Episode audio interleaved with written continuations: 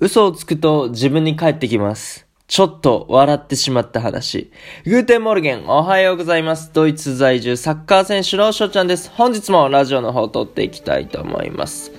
4月13日火曜日、皆さんいかがお過ごしでしょうか今回はですね、まあちょっと笑ってしまった話をしていくんですけども、まあその内容が結局ですね、嘘をつくと自分に返ってくるよねっていう、うそういう話でございます。まあこれはね、えっと、僕自身の話じゃないんですよ。そう。まあ、インスタグラム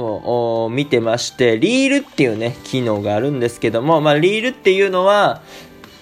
まあ、15秒からど30秒ぐらいの動画で何か音楽をつけてね、えっと、まあ、リズムに合わせて、えー投稿したりとか、まあ、日常の風景やったりとかね、いろんなジャンルで、あの、僕もなんかサッカーの動画を載せたりとか、あの、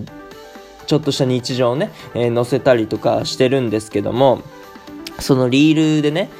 の機能の動画を見てたら、あ笑ってしまったものがありまして、じゃあ何で笑ったかと言いますと、まあ、あるカップル、まあ、有名人っぽいんですけど、公式マークがついてて、まあ、外国の方で全然僕はね、えっと存じ上げなかったんですけども、その多分カップルで、で、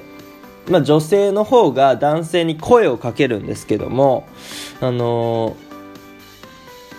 女性はあの男性の奥に鏡を持ってたんですよね。でその上で男性が対面になっててで携帯を触ってたんですよ。でその時に男性はあ可愛いセクシーな女性の写真を見てたんですよね。で、まあ、彼女は対面ですから携帯ではま見えないんですけども鏡があることによって男性が何を見てるのかっていうのを分かっちゃうんですよね。そうで女性が、まあ、釜をかけるみたいな感じに「あの What are you doing?」みたいな「何してんの?」ってね、えー聞いたらあの普通にこういう写真見せてる見てるんだよってねでその見せた写真がたただの動物の写真やったんですよねそうただ女性からしたら鏡からね、えーあこの男はまあ彼氏かもしれないですけどあの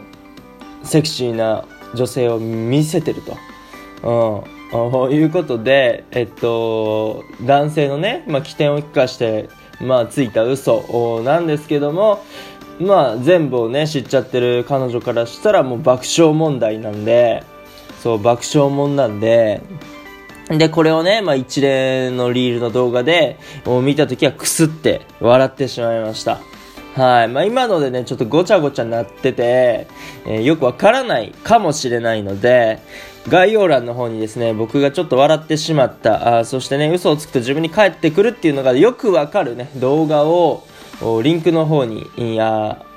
概要欄のね、リンクの方に貼っておきますので、ぜひぜひね、ちょっと見て、あの、一緒に笑ってもらえたらなと思います。というところで、今回の朝ラジオはこの辺で終了させていただきたいなと思います。いいなって思ったらフォロー、リアクション、ギフトの方よろしくお願いします。お便りの方でご質問、ご感想とお待ちしておりますので、どしどしご応募ください。今日という日がね、良き一日になりますように、アイネシェネタクのビスダン。チュース